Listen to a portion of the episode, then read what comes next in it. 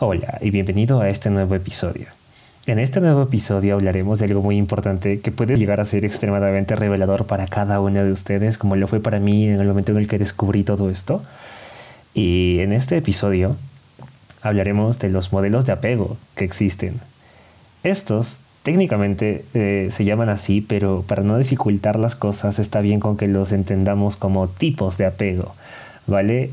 Es decir, patrones de conducta que tenemos al momento de relacionarnos. ¿Cómo nos relacionamos con algunas otras personas? ¿Nos relacionamos de una manera segura de nosotros mismos o con ciertas dependencias?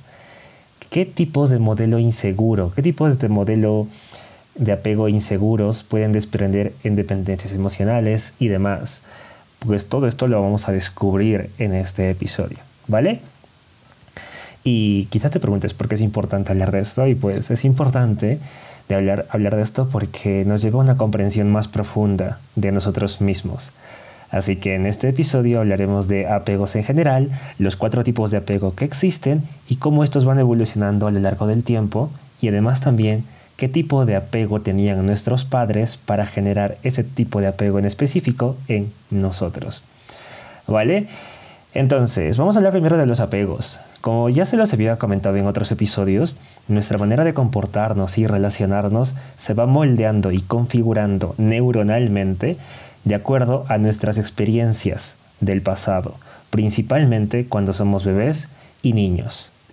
Y como es en estos momentos de nuestra vida en los que dependemos de nuestros padres, que biológicamente necesitamos de ellos para sobrevivir, dicho sea de paso, es que nuestro cerebro se ve más modificado por cómo nuestros padres se relacionan con nosotros que por las decisiones que tomamos nosotros mismos o por cómo nosotros decidimos relacionarnos con ellos. ¿Vale? Se modifica más nuestro cerebro por la manera, repito, por la manera en la que nuestros padres se relacionan con nosotros. Esto quiere decir que estamos a merced de su estabilidad emocional, de la estabilidad emocional que tienen nuestros padres consigo mismos y con nosotros. Porque la forma en la que logran empatizar con nuestras necesidades es lo que genera enlaces neuronales que nos hacen sentir seguros, ya que si no es, sucede así, lo que causan es una desconexión interna que nos genera muchos más problemas emocionales de adultos. Es por ello que es extremadamente necesaria la presencia emocional de los padres cuando somos pequeños y cuando somos pequeños no solamente me refiero a cuando somos niños, sino cuando somos bebés también.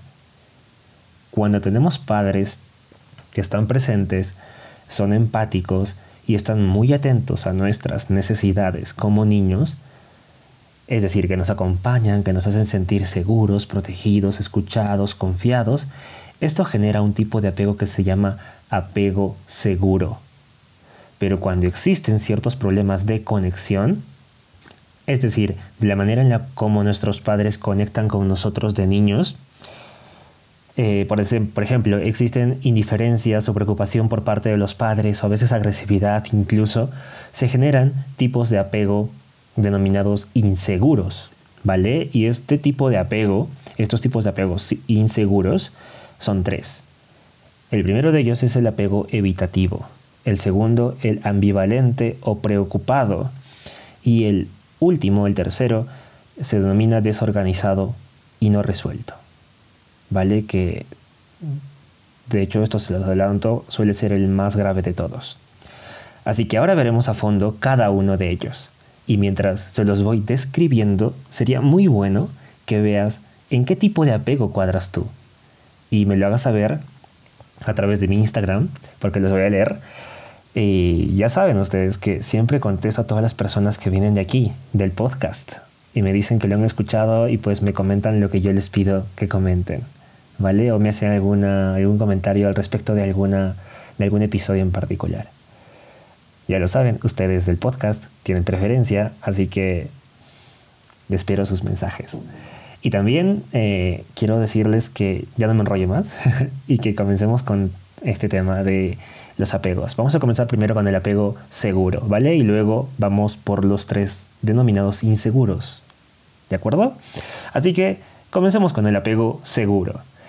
Desarrollamos apego seguro de pequeños cuando tenemos padres que se relacionan con nosotros a través de una fuerte empatía que les ayuda a interpretar nuestras necesidades. Para esto, eh, para hacer esto más gráfico, este, estos, estos cuatro tipos de apegos, vamos a poner un ejemplo, ¿vale? Así que vamos a poner un ejemplo de un bebé de cuatro meses que se pone a llorar. Su padre, que tiene un modo de relacionarse basado en la empatía, deja lo que está haciendo, lo coge en brazos y le pregunta, ¿tienes hambre? Y acto seguido le da un biberón, con ternura y pues le expresa afecto al final de todo esto. Lo que el bebé entiende en esta interacción, que es muy importante, es que han atendido a sus necesidades, a sus señales de angustia. El padre ha interpretado lo que el bebé necesitaba y ha respondido de manera eficaz, oportuna y afectuosamente a ello. Esto es importante en el desarrollo de nuestro cerebro de niños, porque si de niños contamos con un progenitor que siempre demuestra empatía por nosotros, ese interés sincero y deja sus cosas sin molestarse para atendernos con ternura, esto crea en nuestro cerebro enlaces neuronales de seguridad. Y esto es básico para sentirnos a salvo en un futuro y relacionarnos con seguridad frente al mundo que nos rodea. Es por ello que una paternidad en sintonía y con empatía da lugar a un tipo de apego denominado por la ciencia como apego seguro. Este apego seguro, eh, aquí estoy seguro que van a haber personas que me van a preguntar, Frank, tú hablas mucho del apego y que debemos desapegarnos, entonces este apego seguro es sano o no sano. En realidad, este tipo de apego es solo un nombre de, eh, a través del cual nos relacionamos de una manera segura con las demás personas. No se genera un apego como tal, sino una manera de relacionarse sana. ¿De acuerdo? Entonces, eso como paréntesis. Ahora continuemos con esa explicación. Eh, los adultos que de pequeños gozaron de un apego seguro tienen múltiples beneficios en sus relaciones porque las valoran, se comunican bien y muestran mucha empatía con las demás personas. Son personas independientes y autosuficientes. Eh, también son bastante resistentes ante el estrés y pueden regular sus emociones y sus cuerpos de una manera superior a las personas que no han tenido este tipo de tratos cuando eran pequeños. Por ejemplo, cuando un padre eh, no, no les daba atención, no atendía sus necesidades oportunamente. Esto lo vamos a ver más adelante, no me quiero adelantar. Entonces, estas personas que reciben eh, una, buena, una, una buena sintonía con sus padres, sobre todo una presencia emocional por parte de ellos para ellos, conocen mejor su mente y pueden entender el porqué de sus conductas, se autoobservan, adquieren lo que en inglés se denomina mindsight o una visión interna de la mente. Y esto es sumamente poderoso cuando de desarrollar inteligencia emocional hablamos. Y lo mejor de este tipo de personas es que están presentes para sí mismos y pueden ofrecer presencia a sus hijos también cuando crecen y cuando sus hijos lo necesitan, tal como hizo el padre con el bebé hambriento de cuatro meses. Es decir, replican el modo de relacionarse con el que su padre lo hizo con ellos mismos, con amor. Así que si hablamos de un modelo de desapego infantil seguro, de apego infantil seguro digo, este se genera porque existe una tendencia de nuestros padres que demuestra sensibilidad con nuestros estados de ánimo. Están en sintonía con nosotros. Responde a la conexión de petición de ayuda o de auxilio cuando somos bebés y cuando somos niños. ¿Vale? Eh, entonces, son, estos padres también son capaces de interpretar las señales del niño y satisfacer previsiblemente sus necesidades. O, en pocas palabras, el progenitor sabe comunicar su presencia y protección de una manera fiable para el niño, sin asustarlo. El niño entonces se siente seguro. ¿De acuerdo? Y lo que interpreta el niño es que, si bien es cierto que su padre no es perfecto, sin embargo, él sabe que eh, su, su padre, él o ella, velan por su seguridad. El niño piensa que si necesita algo, su papá o mamá se dará cuenta y responderá con rapidez y sensibilidad. Y que también puede confiar en que otras personas también lo hagan. Entonces él piensa que mi experiencia interior es real. Él se dice a sí mismo algo así como que mi experiencia interior es real y merece ser expresada y respetada. Lo que siento es importante. Y mucha gente al escuchar esto de que eh, el niño piensa que su papá o mamá le va a dar todo lo que, lo que él necesita, muchos padres al escuchar esto dicen, ah, entonces yo estoy desarrollando para mi hijo un tipo de apego seguro. Pues no es necesariamente así, porque tú no sabes como padre cómo tu hijo interpreta todo lo que tú haces. Y esto es muy importante, porque muchos papás eh, piensan de que porque ellos saben que su hijo le darían todo desde su perspectiva, su hijo también lo interpreta de ese modo, cuando en realidad una manera común de comportarse eh, de los padres es una manera insegura, con preocupaciones, ya sea por el trabajo, ya sea por su estabilidad emocional interna o porque están atravesando una separación en una relación. Y pues este tipo de eventos generan lo que son los siguientes apegos. No solamente esto, sino hay un montón que los voy a pasar a explicar en un momento. Pero es importante no cerrarte a que lo estás haciendo bien, porque este tipo de apego seguro hay muy poca gente que lo puede llevar a cabo, porque en primer lugar necesitas empatía, necesitas entender cómo funciona más o menos el cerebro de un niño. Y sobre todo también yo al menos siento que es importante que tengas estabilidad económica y que el trabajo no sea algo de lo que te tengas que preocupar tanto, sino que ya has encontrado una estabilidad económica fiable con la que te sientes seguro al respecto. Y que también puedes darle muchas cosas a tu niño o a tu niña eh, sin preocuparte de ser despedido o, de que los negocios te vayan mal o cosas así, que pueden impactar de manera directa a la psicología de un niño, sobre todo cuando tratas directamente con él. Entonces, es por eso que es muy importante hablar de los siguientes tipos de apego, que son el apego evitativo y los demás. Así que comencemos mejor rápidamente con el apego evitativo. Porque obviamente no todo el mundo ha nacido en una familia que le proporcione experiencias de apego seguro. Para ello se requiere de que los cuidadores tengan bastante tiempo y dedicación cuando somos niños, como te decía. No solamente dinero, porque a ver, hay familias que tienen dinero, pero que no saben cómo empatizar con los niños. O incluso las familias que tienen dinero también somos con padres separados. Entonces también existe una ausencia eh, física y a veces también emocional de alguno de los padres. Entonces, también puede pasar algo completamente diferente, que los padres estén juntos, pero que existe un abandono emocional por parte de ellos y el niño nunca se siente mm, con atención, querido, valorado. Es por ello que hablar del apego evitativo es importante. Porque esto es lo que pasa cuando no es así. Cuando tenemos padres con dificultades económicas, con padres que no fueron a terapia o que tenían problemas por su seguridad interna, eh, por su estabilidad interna, que tienen muchas cosas no resueltas del pasado, lo que pasa es que no generan en nosotros, cuando somos niños, un apego seguro, sino que generan tres tipos de apego diferentes e inseguros. Lo que genera que cuando somos adultos desarrollemos relaciones conflictivas con dependencia emocional o con una incapacidad de sentir en nosotros sentimientos verdaderos a profundidad. Simplemente estamos pensando lo que las otras personas sienten, dicen o hacen sobre nosotros vale más de lo que nosotros decidimos pensar por nosotros mismos y para nosotros mismos. Entonces hablemos ahora del apego evitativo. El apego evitativo genera que de adultos ya tengamos dificultades para conectar profundamente con otras personas y también que tengamos dificultades en conocer a profundidad nuestro mundo interior.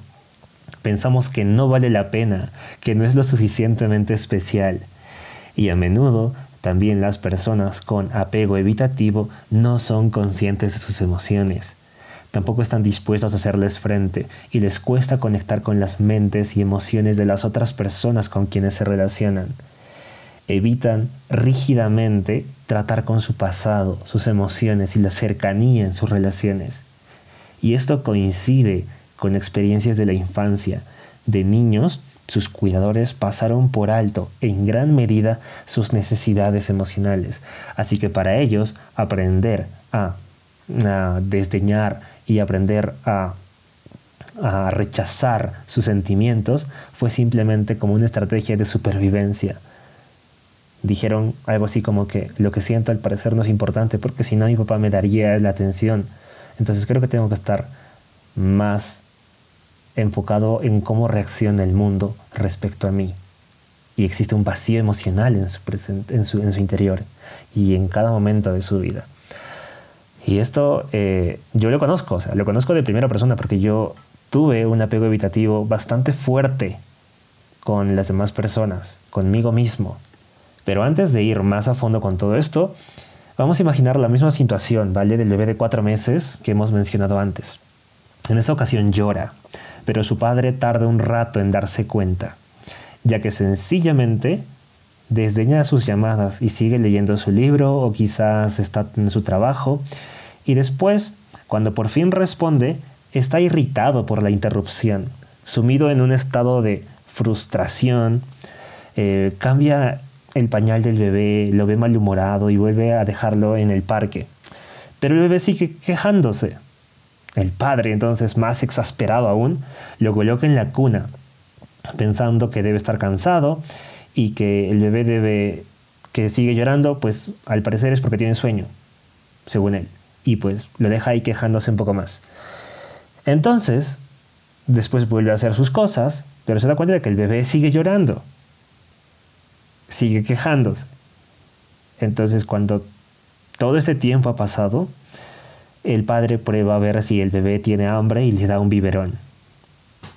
¿Qué aprende el bebé de todas estas interacciones repetidas como esta? En la que, por cierto, él estaba llorando, estaba pidiendo atención.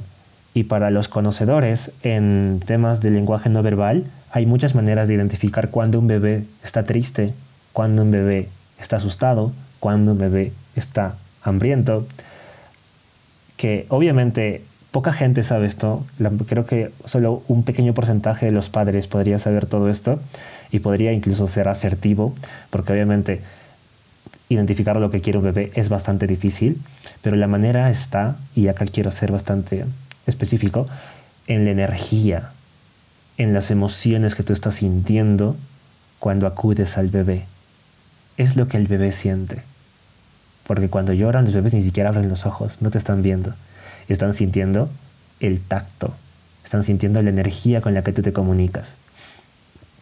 Entonces, lo que aprende el bebé de estas interacciones ah, repetidas en la que su petición no ha sido escuchada, ni mucho menos ha habido una intervención amorosa del padre, lo que aprende es que su padre no interpreta muy bien las señales que le da, que no lo escucha ni lo entiende.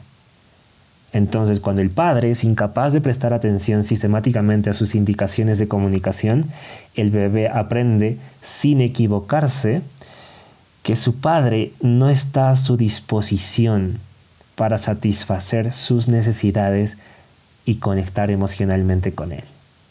Con el tiempo, puede que llegue a la conclusión de que nadie lo entiende realmente a un nivel profundo, que su padre no ve su mente y que no puede contar, contar con los demás para que se interesen por sus necesidades y emociones. Al final, para adaptarse al entorno donde está viviendo el bebé, porque obviamente no puede salir por la puerta e irse, esta es la manera en la que obtiene la interpretación de su realidad y desconecta gran parte de los circuitos neuronales que le ayudan a conocerse a sí mismo y a validar sus emociones.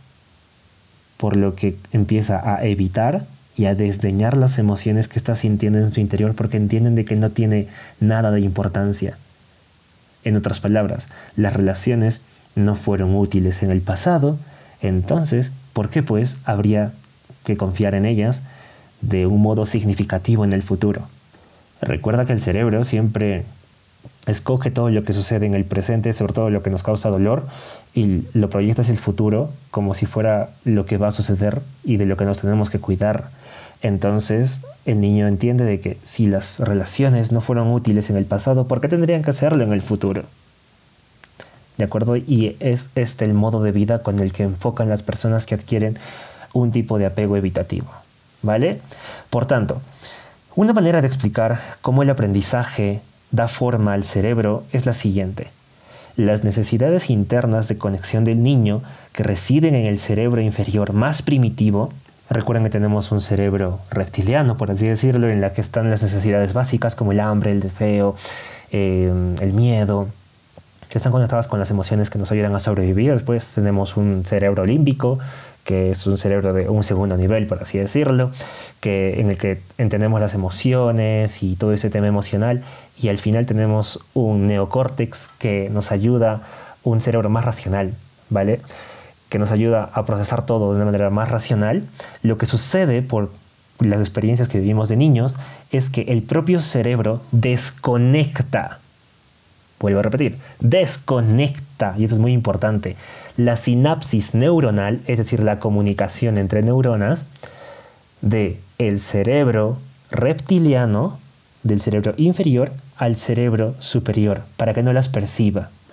Entonces, esta es la respuesta neurobiológica que explica que las personas con apego evitativo no saben muchas veces cómo se sienten, no tienen esa capacidad de identificar sus emociones. Sienten que lo que las otras personas hacen, dicen o piensan sobre ellos es más importante que lo que ellos piensan en su interior, porque de pequeños no han aprendido a automirarse, a mirar hacia adentro, a validar sus emociones, a sentir que éstas eran válidas, que merecían ser respetadas y que ellos podían expresarlas para que sean escuchadas, porque cuando las expresaban no les daban importancia, no les daban atención. Y esto es algo que sucede muchísimo, sobre todo con los padres que trabajan y que están al 100%, o, bueno, no al 100%, pero sí muy metidos en su trabajo y que no dan la atención necesaria a un niño cuando es un bebé. ¿De acuerdo? Y todo esto te sorprenderá lo rápido que se produce porque a los tres meses ya se puede tener un, una respuesta neuronal de los niños que concluyan todo este tipo de, todo, este tipo de cosas, ¿vale? Entonces, cuando aquellas personas que tienen apego habitativo se encuentran en una situación que activa sus redes de apego con el cuidador con el que, el les proporcionó ese apego habitativo, con el que existe un historial de experiencias relacionales sin conexión, lo que hace ese cerebro para mantener la regulación corporal es que anula el momento en el que eh, otro cerebro con apego seguro eh, recibiría gratificación por relacionarse. Porque recuerda que el cerebro es un órgano completamente social, está programado para relacionarse, pero las personas que tienen un apego evitativo se ha demostrado que desconectan esa parte del cerebro y no reciben esa gratificación por relacionarse. Entonces, algo que también hacen es que anulan la red de visión de la mente para que perciba el estado mental de su cuidador e incluso el de ellos mismos.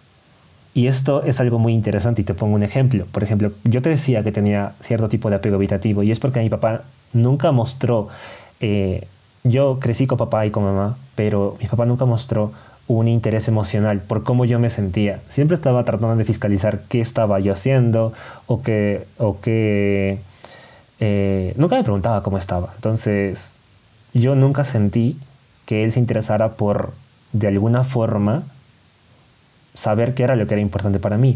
Entonces, cada vez que yo me encontraba con él o me cruzaba, porque papá trabajaba y lo veía al menos una vez al día, a veces no lo veía en tres días, pero sí llegaba a casa a dormir y todo lo demás, pero yo solamente bajaba, le saludaba al papá, que bla, bla, bla, bla. Y lo que sucede es que el cerebro, cuando ha desarrollado un apego habitativo, evita el sentir algo en ese momento que tú te encuentras con esa persona. Y evita también de que tú empatices por cómo se siente la otra persona. No te interesa saber eso y tampoco sientes nada. Se siente como un vacío porque se ha desconectado. ¿Por qué? Para sobrevivir y no lastimarnos a nosotros mismos. Entonces, estoy seguro que te estás preguntando quizás ahora, ¿esto se puede cambiar? ¿Esto se puede desarrollar y llegar a tener un apego seguro con las demás personas? La respuesta es sí. De esto voy a hablar al final de, de este episodio. ¿De acuerdo? Entonces, esto yo lo pongo como un ejemplo de lo que te digo, de que se desconecta la gratificación interna por relacionarte y pues por sentir empatía hacia esa persona. ¿De acuerdo? Entonces, como te dije al principio de este episodio, vamos a hablar de los tres tipos de apegos inseguros que se, que se generan a través de una mala conexión emocional por parte de nuestros padres, pero también vamos a hablar de qué tipo de conexión emocional nuestros padres tenían consigo mismos para generar ese tipo de apego en nosotros, ¿de acuerdo? Entonces, un resultado de esta estrategia de supervivencia neural adaptativa, que en realidad se denomina apego evitativo, es que los adultos que generan este tipo de apego evitativo generalmente tienen un modelo de apego desdeñoso. ¿De acuerdo? De esto lo, esto lo vamos a hablar más adelante, pero te lo quería decir. Y algo también muy curioso es que aquellos que en la infancia tuvieron historiales de apego evitativo, eh, algo que sucede en ellos es que se reduce la sensibilidad a las señales no verbales que reciben de las demás personas, como el contacto visual, expresiones faciales, incluidas las lágrimas, tono de voz y pues, eh, por ejemplo, un tono de voz angustiado es diferente a un tono de voz colérico o un tono de voz triste. También no saben cómo identificar también las posturas, gestos de las demás personas y qué es lo que significan. Y el momento también en el que reciben o con qué intensidad reciben respuestas de las demás personas. ¿Vale? Esto genera muchísima falta de empatía emocional porque no la recibieron de niños. Entonces, además, uno de los rasgos más característicos de las narraciones de los individuos que tienen eh, apego evitativo es que afirman repetidamente que no recuerdan las experiencias de su infancia y no solamente respecto a la primera infancia, antes de los tres años, sino también a las experiencias relacionales de la escuela primaria y posteriores. Y esto se da porque, como te decía, hay partes del cerebro que no se logran conectar con éxito cuando somos niños. Y es porque, además de desconectarse el cerebro reptiliano con el cerebro superior, que es el neocórtex, algo que también se desconecta es el cerebro izquierdo del cerebro derecho. ¿De acuerdo? De esto también quiero hablar más a profundidad en otro episodio quizás, pero quiero continuar con, con la hilación de todo esto de los apegos. Entonces, la teoría del apego en general nos revela que los niños con apego evitativo tienden a desarrollar lo que se denomina apego desdeñoso en la vida adulta, ya que de mayores llevan vidas distantes desde el punto de vista emocional, desdeñando la importancia de las relaciones a menudo también evitan las relaciones estrechas y rechazan los intentos de relación a niveles profundos o significativos. Y también pueden tener mucho éxito en ciertos aspectos de sus vidas, posiblemente incluso logren desarrollar aptitudes excelentes, excelentes aptitudes sociales en un contexto público, pero por la incomodidad que les causa la intimidad en esencia, desdeñan la importancia de las relaciones cercanas y por tanto viven sin esa conexión personal más profunda. Exteriormente pueden actuar como si el impulso de la gratificación de relacionarse estuviera bastante fuerte, pero en realidad en su interior no se sienten tan a gusto cuando una persona ingresa a su vida, o al menos cuando existe ya cierto tipo de intimidad, sienten que deben esconderse. Y es porque para ellos en su infancia convertirse en un nosotros con sus progenitores no ocurrió de manera fiable. Así que en una etapa posterior de la vida, vivir como un yo en solitario puede ser una adaptación útil por un, como un mecanismo de supervivencia. Y es la respuesta a esa falta de conexión que sienten consigo mismos y con las demás personas.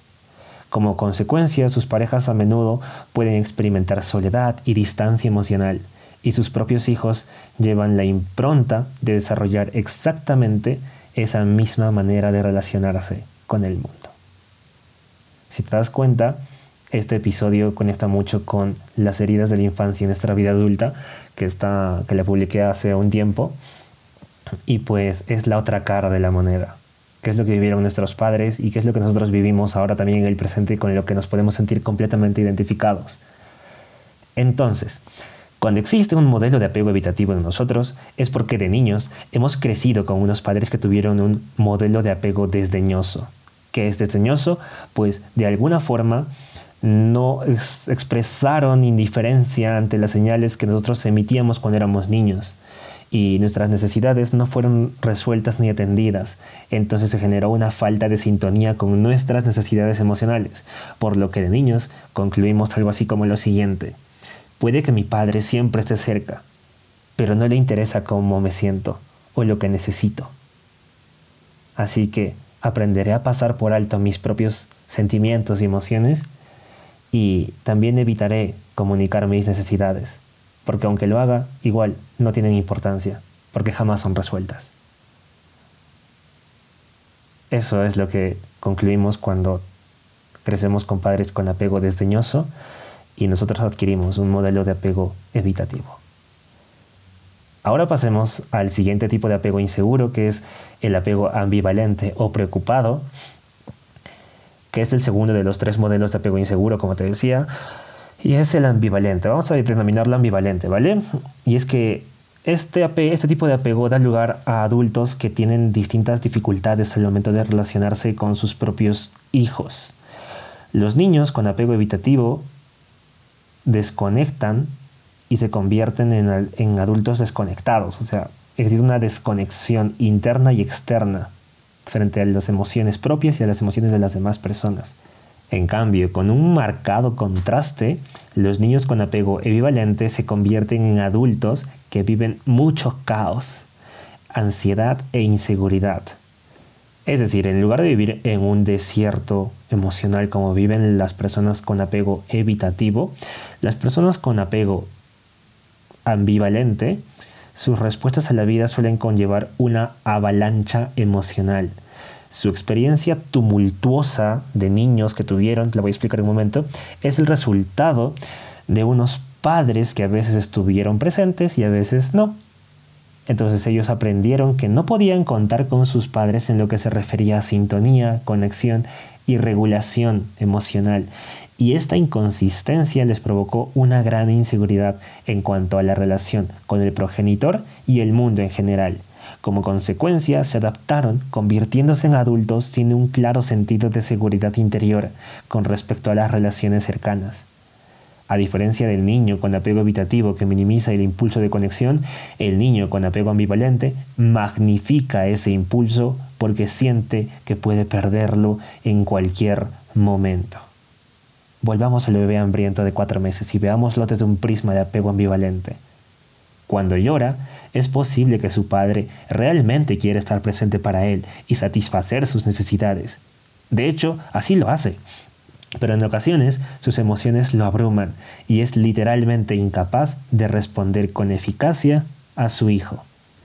Mientras que el padre desdeñoso mencionado antes se aproximaba a su hijo de un modo emocionalmente desconectado, este padre sucumbe fácilmente a una avalancha de emociones propias, lo cual lo deja desorientado y confuso, incapaz de sintonizar con su hijo y actuar como es debido.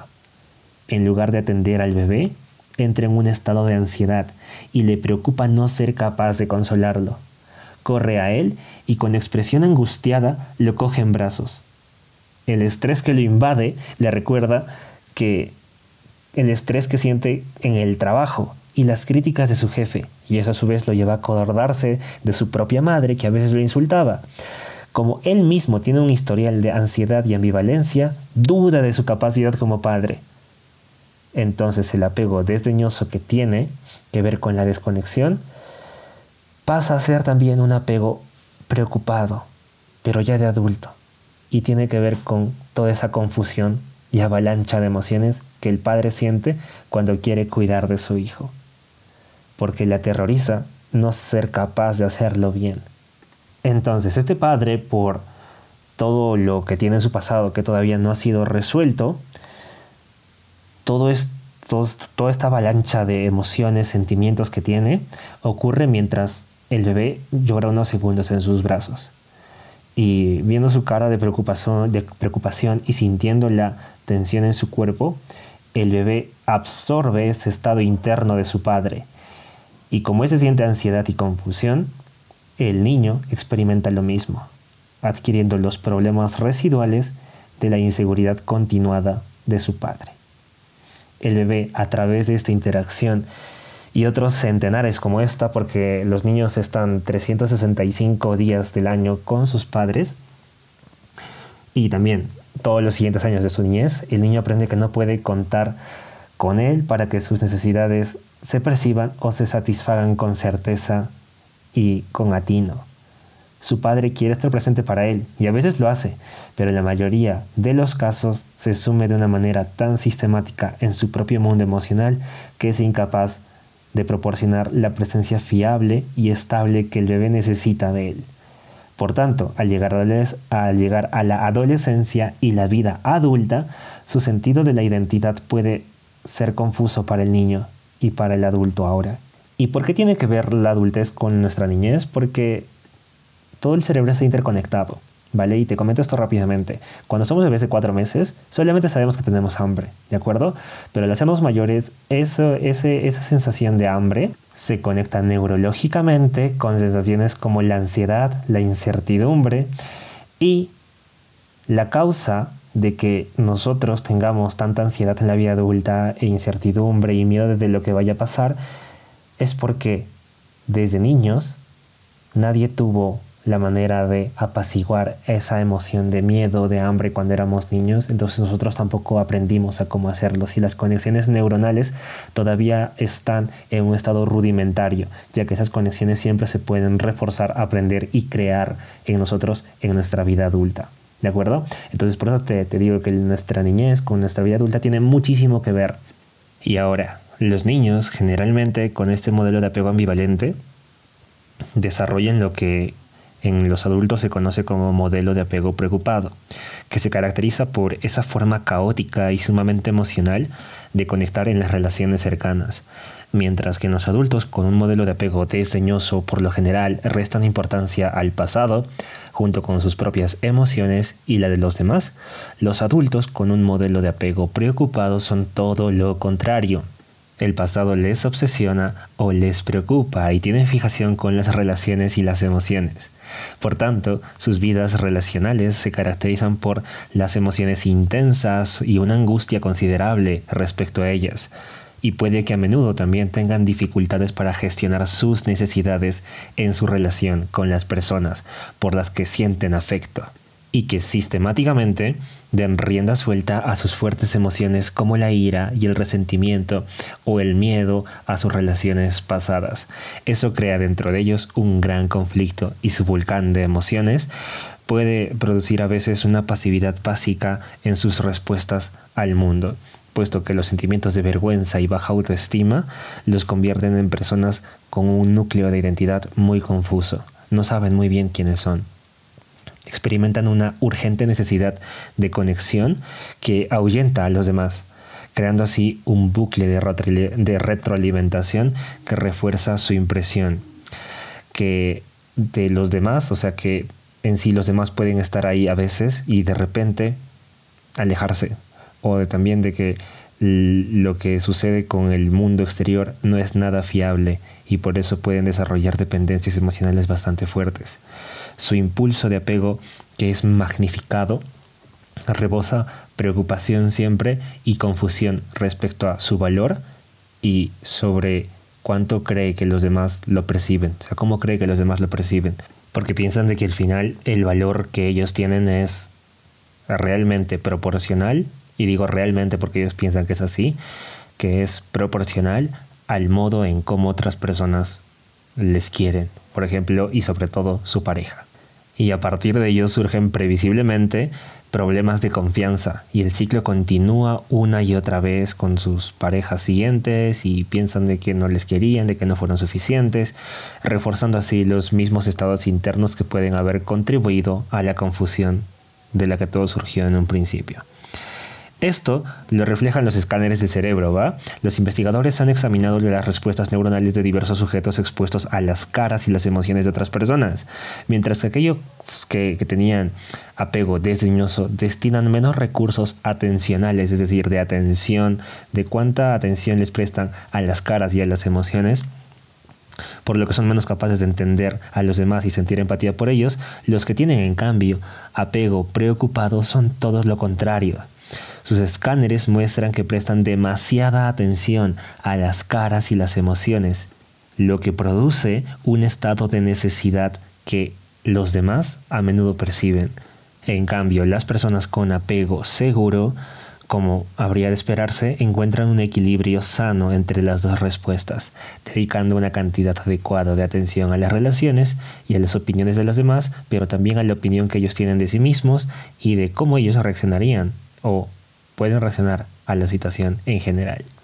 En síntesis, cuando hablamos de un tipo de apego inseguro, ambivalente, es este segundo tipo de apego del que estamos hablando, se da porque nuestros padres tuvieron con nosotros un tipo de apego preocupado, que quiere decir que a veces estaban en sintonía con nosotros y a veces no.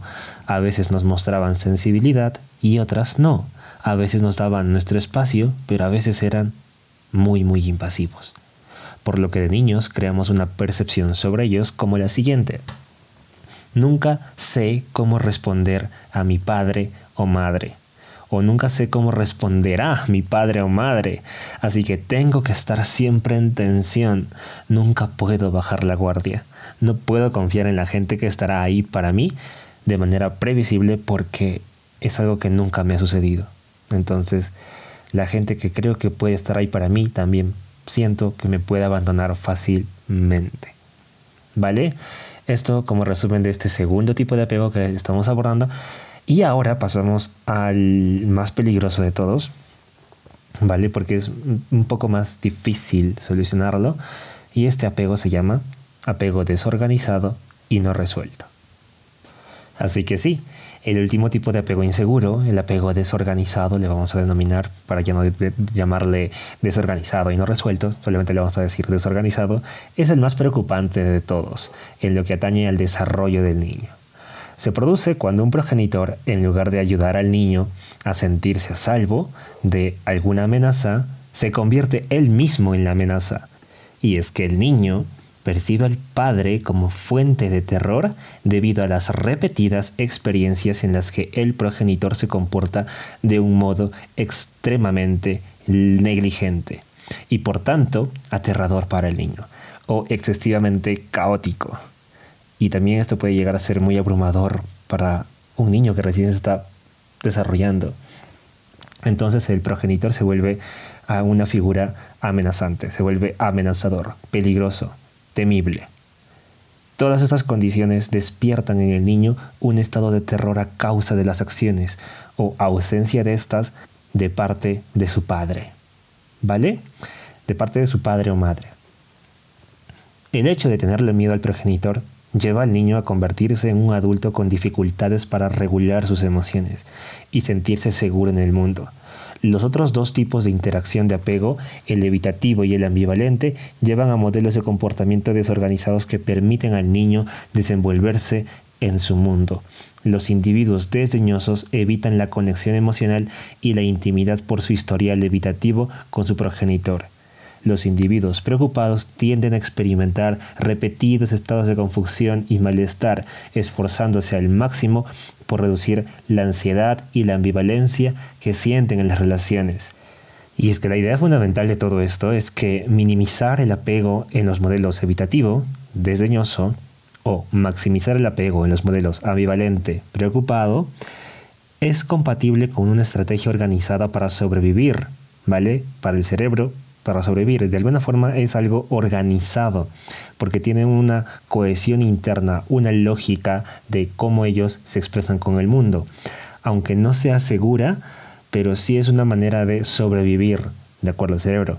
Pero en cambio, para los adultos que de niños tuvieron padres aterradores y ahora tienen un modelo de apego desorganizado, no existe tal estrategia organizativa para desenvolverse en el mundo. Es a esto lo que quiero llegar se encuentran en una situación para la que no hay respuesta racional o eficaz. ¿Vale? Entonces, el estado de amenaza que se encuentra presente en la manera en la que ellos ven el mundo, en la que perciben el mundo, hace que siempre estén en un estado de miedo interno. Y es posible que entonces ese elemento de gratificación que tienen los otros tipos de apego al momento de relacionarse, cuando hablamos de una persona que tiene apego desorganizado, no está presente. de alguna forma se apaga porque tiene miedo a relacionarse. ¿Por qué? Pues porque cuando un progenitor se convierte en una fuente de terror para su hijo, crea en este lo que se conoce como paradoja biológica, ya que el niño entra en dos estados cerebrales simultáneos. Por un lado se siente obligado a acudir a su cuidador para que lo ayude, porque tiene miedo, y es lo que la biología le enseña y le impulsa a hacer, acudir a tu progenitor porque sí los de desarrollo evolutivo han enseñado a su cerebro a que esa es la respuesta apropiada, y pues en principio su figura de apego tiene que protegerla y desearle cosas buenas para él, velar por su seguridad y procurar que esté a salvo. Pero en realidad no sucede eso. En este caso su cuidador es la fuente de su angustia y en realidad dentro de su propio sistema cerebral se están transgrediendo todas esas expectativas que ya tiene integradas un niño. Como consecuencia de esto se siente obligado a acudir a su progenitor y al mismo tiempo a huir de él. Y esto, para expresarlo en términos neurológicos, las reacciones de huida de peligro para sobrevivir son generadas en el tronco cerebral más profundo que tenemos y que impulsan al niño a alejarse de la fuente del terror. Y es precisamente en esa parte cerebral donde se encuentran las zonas límbicas situadas en el cerebro inferior, un poco por encima del tronco cerebral, donde son el lugar donde se forma la mayoría de las funciones de los sistemas de apego. Este sistema mamífero en esencia dice, oye, estoy en peligro, todos mis antepasados mamíferos encontraron consuelo y seguridad en sus figuras de apego, progenitores. Así que ahora mismo voy a dirigirme hacia alguno de ellos, pero esa figura de apego es también la fuente de terror. En este caso, el impulso del tronco cerebral ha de apartarse de esa figura y el impulso de la zona límbica es ir hacia esa figura. Entonces, todo esto da como resultado un terrible conflicto interno por el que pasa un niño, una paradoja. ¿Cómo puede un cuerpo acercarse y alejarse del mismo individuo? ¿Qué es lo que sucede? Sucede un gran conflicto mental. En realidad no se puede estar deseando estar al lado de alguien que te hace daño. Por tanto, sencillamente no existen maneras organizadas de afrontar esa situación. Lo consiguiente es o lo que todo esto genera es la fragmentación de las estrategias de afrontamiento del individuo. Y esto se conoce como una disociación y desregulación emocional y conductual severa. Pone en peligro un funcionamiento, el funcionamiento sano, relacional de una persona. Las relaciones se le hacen difíciles, como lo es el concentrarse también en situaciones de estrés y mantener la calma interna ante una vida interior e intrapersonal o sea, no puede mantener el control con sus propias emociones y también se le hace una vida bastante compleja el relacionarse con otras personas. Acá ah, me recuerda esto que el investigador de apego Peter Fonagy utiliza el término confianza epistémica para describir cómo nuestra manera de conocer la naturaleza de la realidad, la epistemología, resulta profundamente alterada por las experiencias de apego desorganizada. Cuando una figura de apego causa episodios aterradores, la naturaleza de lo que es real se configura de tal modo que es incompatible con el mundo más amplio de cómo ha de ser supuestamente el comportamiento de los padres. Las alteraciones reiteradas de esa confianza epistémica pueden fragmentar el sentido interno de lo que es real, y esta alteración puede desempeñar un papel de fragmentación de la vida mental de, esa persona, y existe una disociación de lo que es real en sí, en la vida real, y de lo que estos individuos observan con historiales de apego desorganizado. Por suerte, y, aquí viene como que una buena noticia, porque sí es una buena noticia, lo que pasa es que mediante una debida intervención psicológica a todas esas experiencias aterradoras y fragmentadoras que sufre un niño y que perciben en la, o sea, persisten en la vida adulta, es que todo esto puede tratarse y curarse. Pero si no se atajan, si no se curan, si no se solucionan, esas reacciones propias del apego desorganizado pueden incidir en la siguiente generación que tal vez vuelva a experimentar el terror de tener unos padres con mentes fragmentadas y comportamientos también aterradores para sus hijos, aun cuando ellos mismos intenten evitar eso. Es que eso nace de lo profundo de su cerebro. Y es importante por eso tomar acción y intentar sanar. Y no solamente intentar, sino también lograrlo. Pero basta con que lo intentes al principio. Es por eso también de que siempre les digo, de alguna forma vayan a terapia. A veces pensamos de que es la manera en la que vemos el mundo, como nos estamos relacionando, pero no tiene por qué ser así. Siempre podemos ser mejores. Siempre podemos ir un poco más a nuestro interior, conocernos más, abrazarnos e ir al rescate de nuestro niño interior que sufrió todo eso cuando éramos pequeños. El abandono de un padre, violencia cuando éramos pequeños, el que nunca hayamos sentido conexión emocional pese a que teníamos ambos padres en casa. Es muy importante hacerlo, porque sinceramente yo tuve apego evitativo por parte de mi padre, o sea, yo desarrollé apego evitativo por parte de mi padre y un apego ambivalente por parte de mi madre. ¿Vale? Por suerte no llegué a desarrollar el tipo de apego tercero del que estamos hablando ahora, de uno desorganizado y no resuelto, porque no hubo violencia directa contra mí. Pero de alguna forma también, eh, cuando era pequeño y yo tenía a mi hermano menor, eh, sí estuve en momentos en los que hubo cierto tipo de violencia, pero no fue en gran medida, por lo que sí pude haber desarrollado cierto tipo de apego desorganizado, pero que al final, gracias a, lo que pude aprender de niño de la, de la, psicología, porque me gustaban algunas cosas así de entender el mundo, pude darme yo mismo respuestas en ese momento que pues mitigaron el asunto. Pero es porque busqué respuestas desde temprana edad. Y esto es muy importante. El que tú también busques respuestas. Nunca es tarde, ¿sabes? El otro día justamente me tocó una sesión, una persona que está llevando su pera, reservó una sesión para, porque había terminado el programa, sabes que si ingresas a Supera tienes una sesión personalizada conmigo al terminar el programa. Y esta persona tenía 50 años, 51. Y lo mejor fue que ella misma se dio cuenta de que a sus 51 años podía ver la vida de una forma increíblemente nueva, de que se sentía mucho más libre, mucho más segura, extremadamente vivaz, después de todo lo que había aprendido en todo ese proceso de supera. En supera les enseñó a solucionar todos estos eventos del pasado que generan cierto tipo de disociación con nosotros mismos y problemas de confianza al momento de relacionarnos. Desarrollamos también una historia coherente, que es la manera en la que todos, todos estos tipos de apego se solucionan, desarrollando una historia coherente de todo lo que te ha sucedido, porque a través del, razonamiento podemos llegar a una conclusión certera de cómo esto ha afectado en tu vida y sobre todo cómo sanarlo. Y también tienes ahí muchos ejercicios que te ayudan a sanar estos eventos del pasado, ejercicios de sanación, de perdón, de todo. Y eh, funciona mucho más cuando acabas de terminar una relación amorosa, porque podemos catapultarnos en esas emociones que están a flor de piel. ¿Vale? Entonces, eh, es muy importante, como te digo, buscar ayuda. No tienes que hacerlo conmigo, puede ser también con otras personas en las que tengas confianza, psicólogos, maestros espirituales, lo que tú creas que te pueda funcionar, pero que la persona que te atienda sea especialista en el tema. ¿De acuerdo? Entonces, continuando con esto del, apego desorganizado y no resuelto, los padres con indicios de apego desorganizado y desorientado a menudo oscilan entre el caos y la rigidez al momento de relacionarse con sus hijos y tienen graves problemas para relacionarse también con los demás y no saben también mucho cómo regular sus emociones.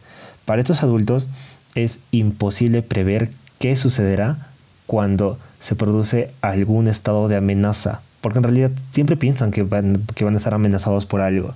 Entonces siempre están como que a la defensiva. Su respuesta por ello puede ser totalmente desorganizada e incluso a veces peligrosa, arremetiendo verbalmente o físicamente con los que tienen a su alrededor. Y pues pueden perderse en ese estado e incluso pueden aislarse de su familia. ¿eh? Entonces todo esto se da porque tienen un tipo de apego no resuelto. Ahora pongamos el ejemplo del bebé de cuatro meses hambriento, para ver cómo actuaría un padre con un tipo de apego desorganizado y no resuelto. Y es que si esta persona actúa desde un tipo de apego no resuelto, en realidad es que es casi incapaz de regularse a sí mismo cuando oye llorar al bebé. ¿Por qué? Pues porque para lo que la mayoría sería simplemente una situación complicada de calmar a un bebé, para esta persona es casi traumático. Esto sucede por una razón, y es que su cerebro, en su cerebro se evocan estados de activación neural muy similares a momentos de su propia infancia, en que las lágrimas dieron paso al terror. Puede correr hacia su hijo, cogerlo en brazos bruscamente y en un estado de tensión estrecharlo demasiado haciéndolo llorar, lo que lo induce a estrecharlo aún más, o sea, abrazarlo aún más. Y pues Tal vez también suceda que vaya a la cocina a preparar un biberón, pero ante esta situación de extrema tensión se siente desvalido y su mente empieza a fragmentarse. A medida que el llanto va en aumento, el pánico también se adueña de esta persona y los recuerdos de maltrato a manos de su propio padre alcohólico lo invaden y se le acelera cada vez más y más el ritmo cardíaco, lo que hace que salga un, recuerdo de su padre que lo agarraba por el pelo y de pronto se da cuenta que ha empezado a gritar a su hijo, ya cállate, cállate, ya no aguanto más, o cosas así, o peores, y el bebé no para de llorar. Ahora lloriquea cada vez más el, el niño y la mirada de la persona con apego inseguro y no resuelto es que no sabe qué hacer y se puede quedar ahí viendo al vacío en un lapsus en el que está pensando en todo lo que él vivió, pero en cuestión de milisegundos. Entonces los dos se alteran y el bebé, además de estar hambriento, ingresa en un estado de ausencia en el que él también adquiere el estado en el que su padre se encuentra. Esa ausencia es la respuesta del bebé al terror que experimenta ante los actos de su padre. Está asustado y a la vez se ha asustado de sí mismo de lo que está a su alrededor, creando la paradoja biológica en la que el bebé huye de su cuidador y a la vez se siente atraído hacia él, porque necesita paz, necesita cariño, necesita amor. Obviamente, la situación es problemática y confusa para la mente del bebé, que puede fragmentarse también en ese mismo momento. Esto se da porque no hay forma en que el bebé pueda dar un sentido lógico a lo que está sucediendo. Se siente en peligro pero al mismo tiempo siente que necesita a su cuidador. Y hasta para los adultos esto sería extremadamente complejo solucionar. Solamente puede pensar que estás en peligro por una persona y sientes que estás en peligro por esa persona y que esa persona puede hacerte daño y puede lastimarte, pero al mismo tiempo necesitarle. Es algo paradójico. Entonces, es por eso que es importante entender cómo de adultos nosotros también podemos impactar con nuestros estados de ánimo de manera definitiva en cómo un niño percibe todo a su alrededor. Y lo curioso es de que no es raro escuchar de que, ay, pero si tú no te acuerdas, eras tan solo un bebé. No, el niño se acuerda. Está grabado en su memoria. De bebé, teniendo meses de vida, incluso habiendo salido de la madre, ya está conectando e interconectando enlaces neuronales en su cerebro. Y es por eso que es muy importante saber cómo ser buen padre también. No hay padres perfectos, no quiero decir eso, porque obviamente ser padre es todo un reto, pero hay que informarse también para llegar a ser buenos padres. No es porque sí el llegar a ser padre, es una gran responsabilidad. Entonces, lo que el hijo de un progenitor con apego desdeñoso aprende rápidamente es a pasar por alto sus sentimientos y a no causar problemas ni transmitir necesidades ni emociones, porque el hecho de hacerlo eh, pone en foco la atención de su padre en el que no puede confiar, entonces no presta atención a nada de lo que sucede en su interior. Y lo curioso es que este tipo de apego desorganizado que se impregna rápidamente en un niño sucede en el futuro, ya que el niño crea profundamente, en realidad recrea profundamente estos tipos de relaciones basándose en los modelos en los que aprendió a relacionarse, es decir, con sus padres, y adaptarse a una respuesta de acciones iguales a las que tenía su progenitor, y encuentran a personas que no les quieren, que no les eh, muestran afecto verdadero, sino que los ignoran, llegando incluso a tener modelos de relaciones en las que existe la violencia física y la violencia psicológica, y es algo de todos los días, y sienten de que en realidad así son las relaciones cuando no tienen por qué ser así. Por eso eh, quizás te estás preguntando por qué este modelo de apego se llama desorganizado y es porque de alguna forma el niño no puede organizar de manera lógica el que él se sienta atraído a personas que lo ignoran y que son violentas con él y que al mismo tiempo eh, sienta que los necesita. ¿Me dejo explicar? Es que es una paradoja. El pensar que alguien es importante en tu vida y al mismo tiempo sé que sea esa persona la que te hace daño y porque es importante tú necesitarla. Es por eso que se llama modelo de apego desorganizado y no resuelto. Es que no se puede resolver esa paradoja. Bueno, al final es un nombre técnico, ¿de acuerdo?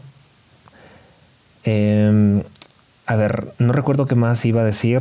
Voy a ver acá mis apuntes. Vale, y también quería hablar con ustedes de un punto muy interesante que es que no es de extrañar que muchos padres, que a menudo de manera no intencionada, adaptan conductas aterradoras al momento de criar a sus niños. Los asustan o de alguna forma, eh, algunos sí tienen el modelo de apego desorganizado. Y es que generalmente las interacciones con los padres, con sus propios hijos, están inseparablemente entretejidas con las experiencias que ellos vivieron con sus propios cuidadores y los educan de la misma forma. Pongamos, por ejemplo, un niño en un acto de reafirmación no quiere que su madre lo siente en una sillita del coche. Imaginemos que la madre se crió con un modelo de apego desorganizado, como resultado de los malos tratos recibidos por su padre, que prefería a sus hermanos y que a quien nunca, o sea, quien nunca le dijo que hacía algo bien era a ella.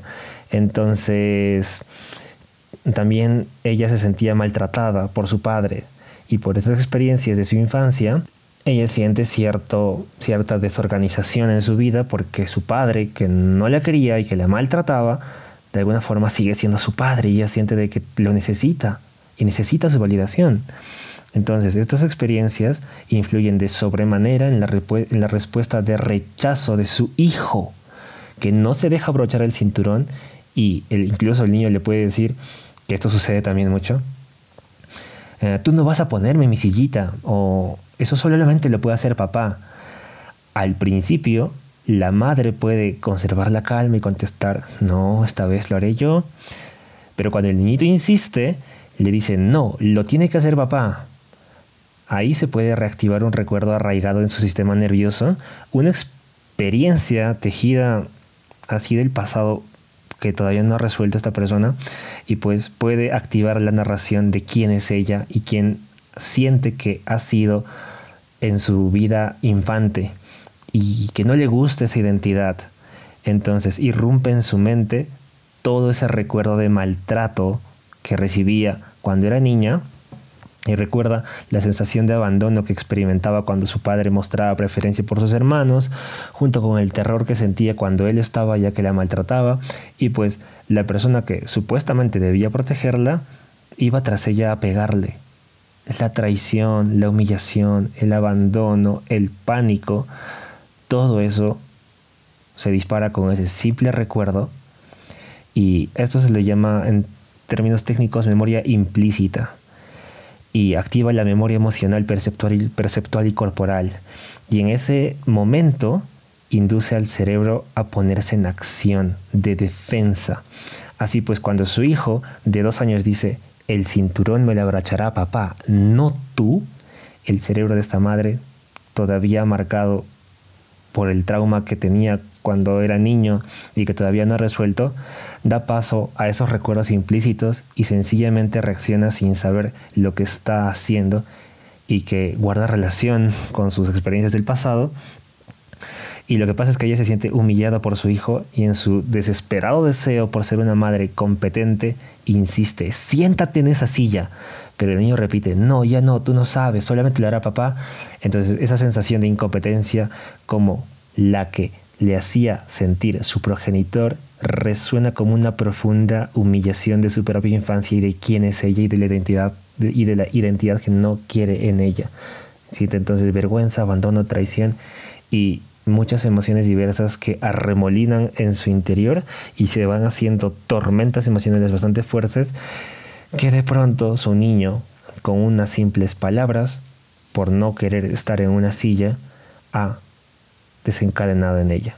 Y todo esto puede pasar en 10 segundos transcurridos desde el momento en el que ella ha llegado al coche para poner a su bebé. Y pues todo ha salido de control e incluso le puede dar algunas palmaditas a, un niño, que pueden ser palmaditas en la mano, pero que ya son violencia mm, física. Y si es que le grita y se pone más a la defensiva por todo eso que ha recordado, obviamente también va a haber violencia psicológica. Y pues todos esos recuerdos implícitos subcorticales, se llaman recuerdos implícitos, subcorticales, se han activado en la parte inferior y primitiva del cerebro y esto ha sido lo que se ha adueñado de ella.